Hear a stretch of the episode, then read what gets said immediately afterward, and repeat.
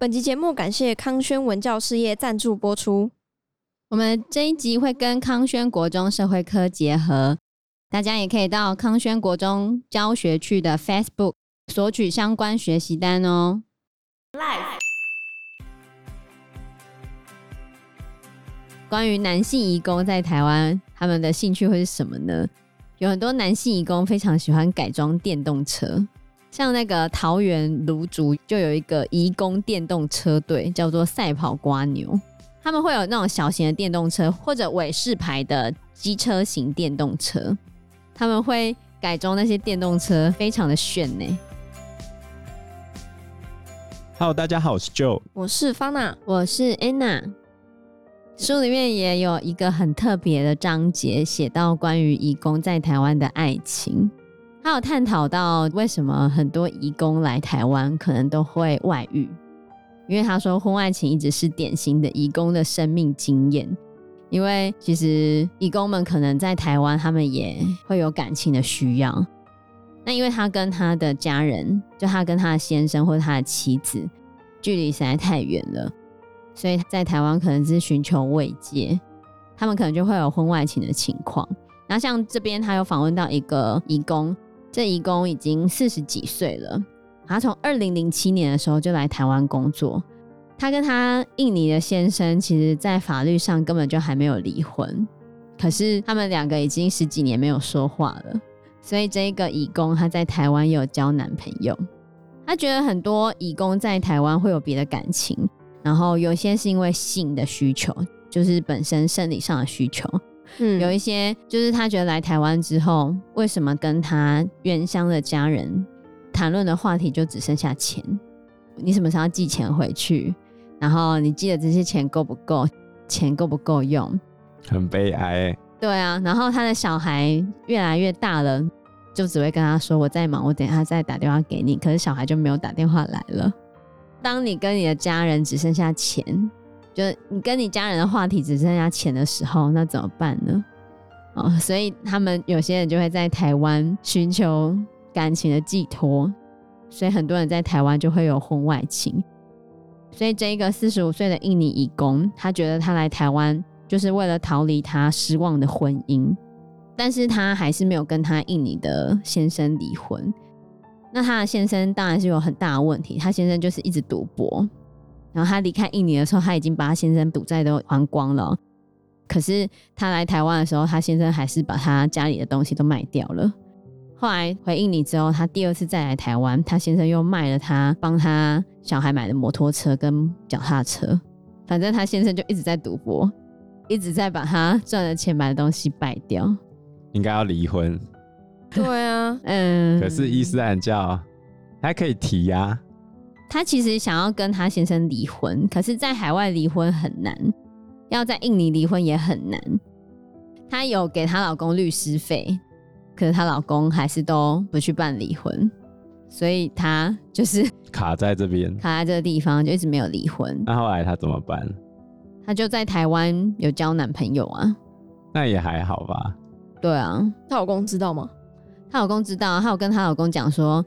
你赶快去办离婚，你就去说我有男朋友，我跑掉了，随便你。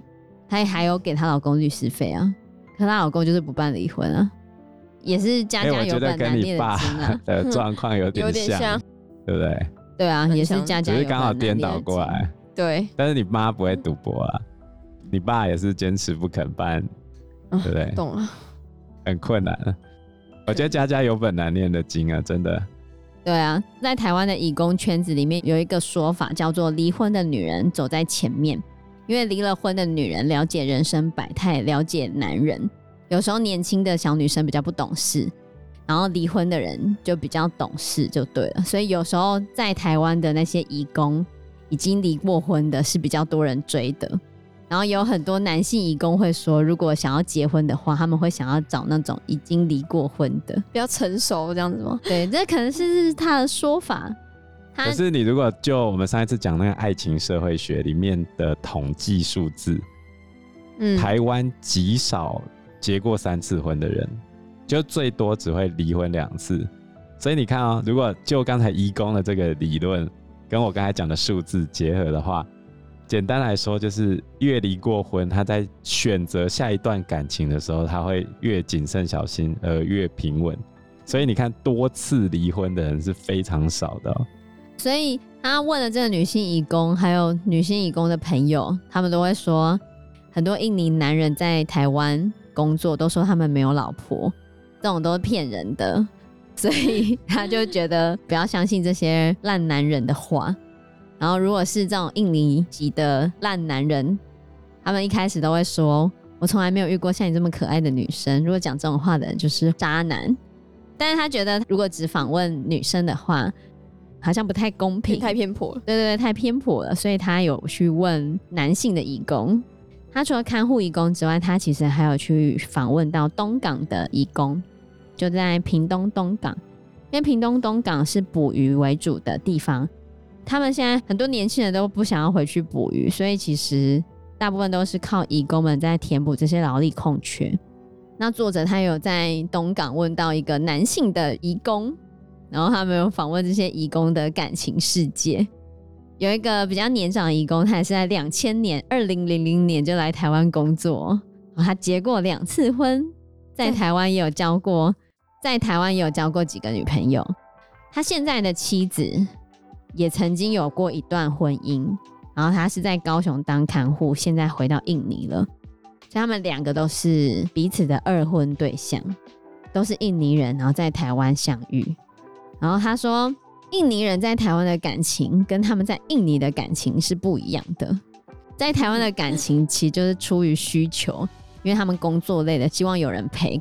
跟你说一声辛苦了，然后他们出去玩的时候就会认识一样跟自己有需求的人，他们可能是想要一个暂时的伴侣，暂时的男朋友。对对对对对，所以他有归纳出印尼人台湾恋爱现象，就是那些印尼人他们在台湾的恋爱不会在乎彼此的身份，如果是在印尼的恋爱模式，可能是他们两个相识相恋，发自内心的想在一起生活，可在台湾就是以需求为主。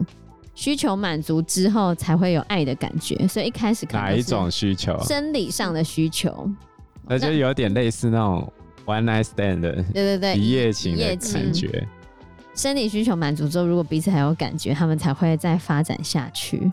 发展下去之后，他们一开始通常不会告诉彼此自己家庭的背景，包含有没有结过婚，觉得他们在台湾谈恋爱只是想要彼此陪伴而已。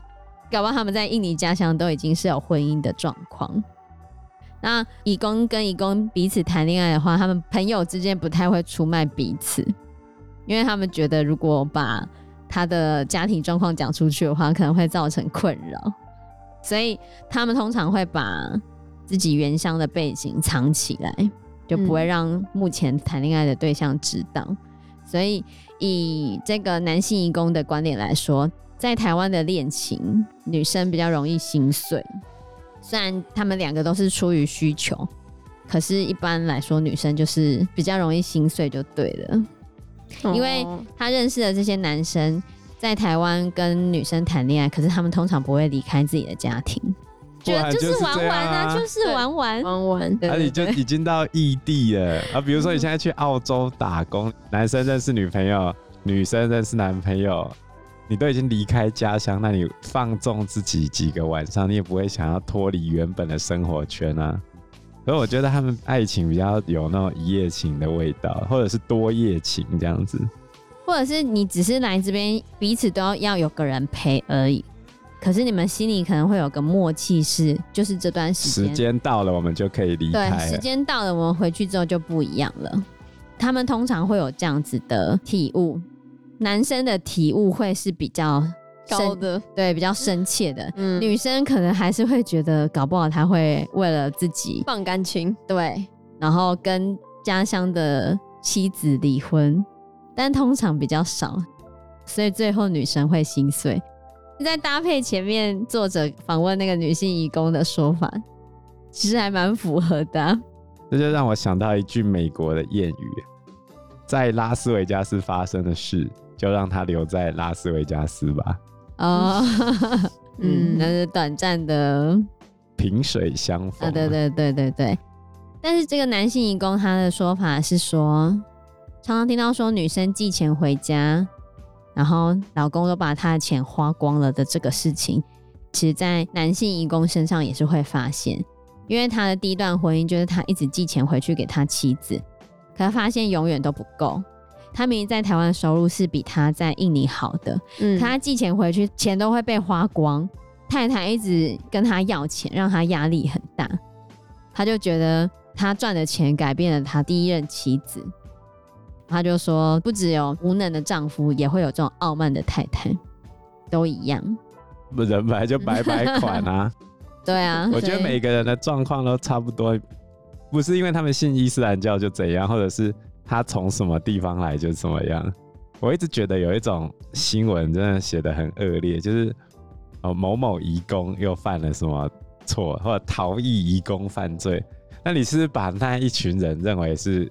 犯罪的高危险，贴标签。你今天把它贴了标签，它也不会变比较好啊。所以其实移工他们跟我们都是一样的，就像我们有些人去国外之后，就会觉得哦，我好像抛开了国内的束缚。像有些人他们去国外读书之后，就会过得很疯狂啊。但是我要认真讲哦，你这个情境是建立在你出国之后，人家善待你，你是去当大爷。或者是人家会愿意善待你，可是这些移工来到台湾，真的有被善待吗？有些超时工作的，或者是今天来假留学真工作，像我们今年不是爆发那个留学生，然后说乌干达的那些学生被骗来台湾当黑工，建教合作嘛？对啊，啊就是被骗嘛。你对人家不好，人家犯罪。那人家犯罪了，你又说啊，这些人都是这些坏人，你有没有想想你怎么对人家？就是一个恶性循环。我还是讲，给人家善意，你就会得到善意的回报嘛。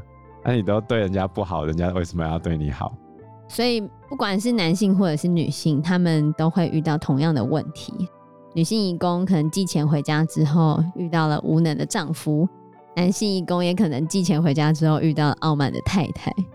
然后彼此在原乡的生活不愉快，来到台湾就想要找一个出口，所以他们在台湾可能就找到另外一个各取所需，可以陪伴彼此的伴侣。而且讲到这个出口啊，我记得这本书里面还有描述到，他们在印尼的时候不是都要包头巾吗？嗯。可是他们来到台湾之后会整个大解放哦。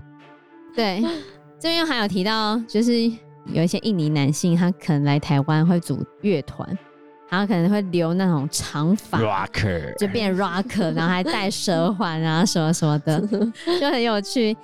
结果呢，他回家乡的时候，他就把他头发剪成平头，然后舌环拔掉，然后穿上他们印尼的那个传统传统服饰，然后戴上他的帽子，小圆帽，对，戴上他的小圆帽，就恢复成原本的样子。所以对于他们来说，他们来到台湾，好像就过了另外一个人生，大解放，就短暂的另外一个人生。回去之后，他们又会回到他们原本传统的生活。哦，所以他们在台湾的爱情也是这个模式。可是我觉得，如果他们在台湾过得好的话，其实你看他当 rocker，我觉得也是一种创造力啊。你怎么可以说他创造出来的歌曲一定输给台湾人呢？他可以为我们这个社会注入更多的活力，不是吗？所以里面还有提到有一些很特殊的义工，很可爱。有一个特别的义工，他是在莲池潭唱台语歌的看护。这个看护呢，他有自己的 YouTube，然后脸书粉专跟 IG。哇，太厉害了吧！对啊，来看一下，把它宣传一下。吴咪啊，吴咪。等一下，吴咪，还有威力导演拍的，太酷了，很厉害哎。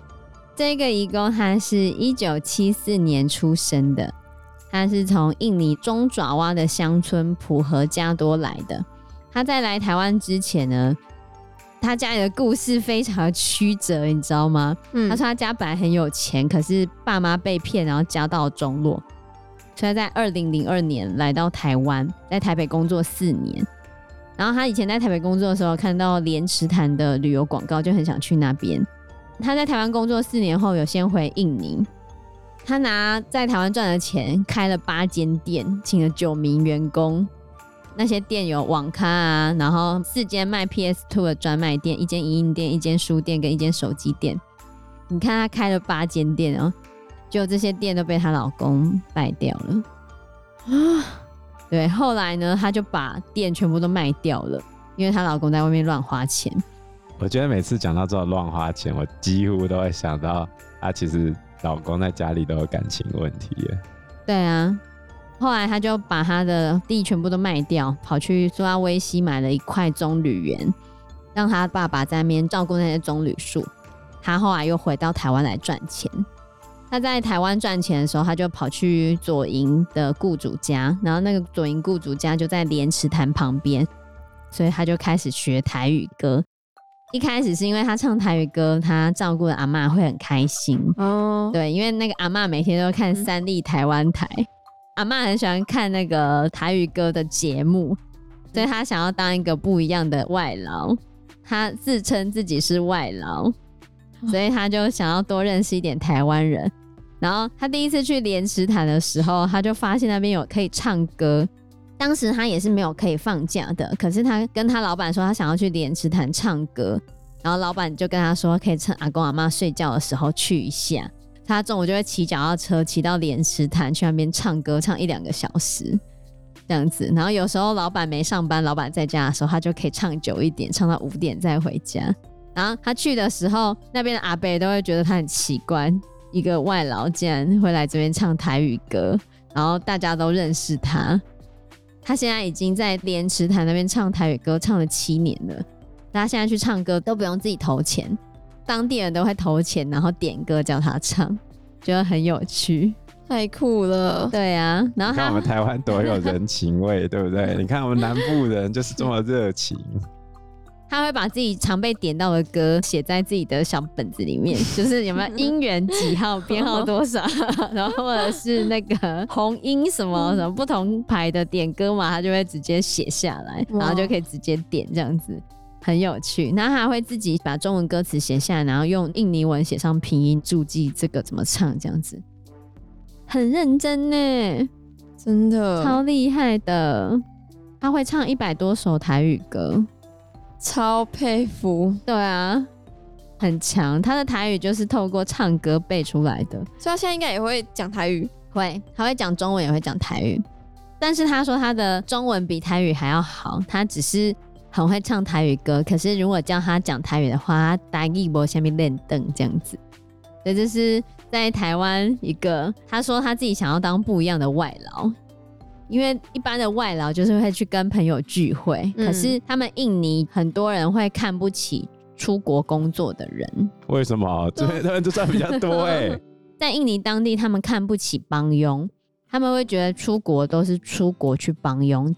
即便他在国外赚比较多钱，可是他们会看不起出国帮佣的人。但是他觉得他如果在这边唱台语歌变得有名，然后他直播让印尼的人看到，他就可以成为一个不一样的外劳。所以他会交台湾朋友，因为他去莲池潭里面那些阿伯都会点歌给他唱。然后他还有参加歌唱比赛啊，或者去养老院公益演唱等等等等这样子。然后去一些地方电视台唱歌，就是那个什么大力电视台，高雄的地方电视台，跟我们新竹那北市一样。北市是专门新竹的吗？新竹跟桃园啊？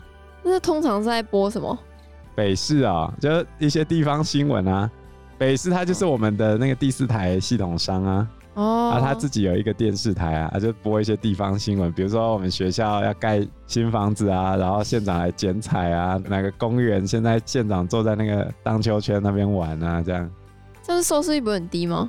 但是还是要做啊，但是还是要做啊，没有在 care 啊。哦，对，那就是地方电视台嘛。对对对对对，还是有一些这样子的需求的啦。那叫吴咪，口天吴。猫咪的咪吗？对，猫咪的咪。哦，对对对对，很特别。那女性的义工可能在台湾就是会唱歌跳舞，那是他们的兴趣。然后关于男性义工在台湾，他们的兴趣会是什么呢？有很多男性移工非常喜欢改装电动车，像那个桃园芦竹就有一个移工电动车队，叫做赛跑瓜牛。他们会有那种小型的电动车，或者伟士牌的机车型电动车。他们会改装那些电动车，非常的炫呢。电动自行车，他们很会改装脚踏车。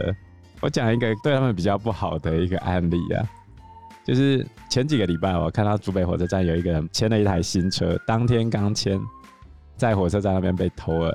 然后有目击者说看到有一个疑似移工的人，把他那台车锁剪掉之后牵走，然后下面人就回说：“哦，这些移工很厉害，一牵走之后就会直接把那个脚踏车颜色漆过，马上改掉。对，然后你就没有办法再要回来了。但我不知道这个事情是不是真的啦，也不是所有义工都是坏人，我只是说我蛮佩服他们这个改车的能力。”技术很好，对对对，就是在桃园这边的那个赛跑瓜牛车队，他们就是都很喜欢改尾式牌的电动机车啊，因为那个电动车后座形状很像瓜牛。